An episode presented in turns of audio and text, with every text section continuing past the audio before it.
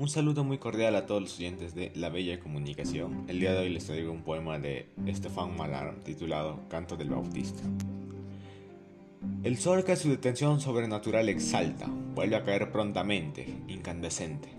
Siento como si en las vértebras tinieblas se desplegasen, todas estremecimiento en un momento, y mi cabeza surgida, solitaria, vigilante, al triunfal vuelo veloz de esta hoz como ruptura sincera, bien pronto rechaza o zanja, con el cuerpo en armonía de otros días, pues embriagada de ayunos, ella se obstina en seguir, en brusco salto lanzada.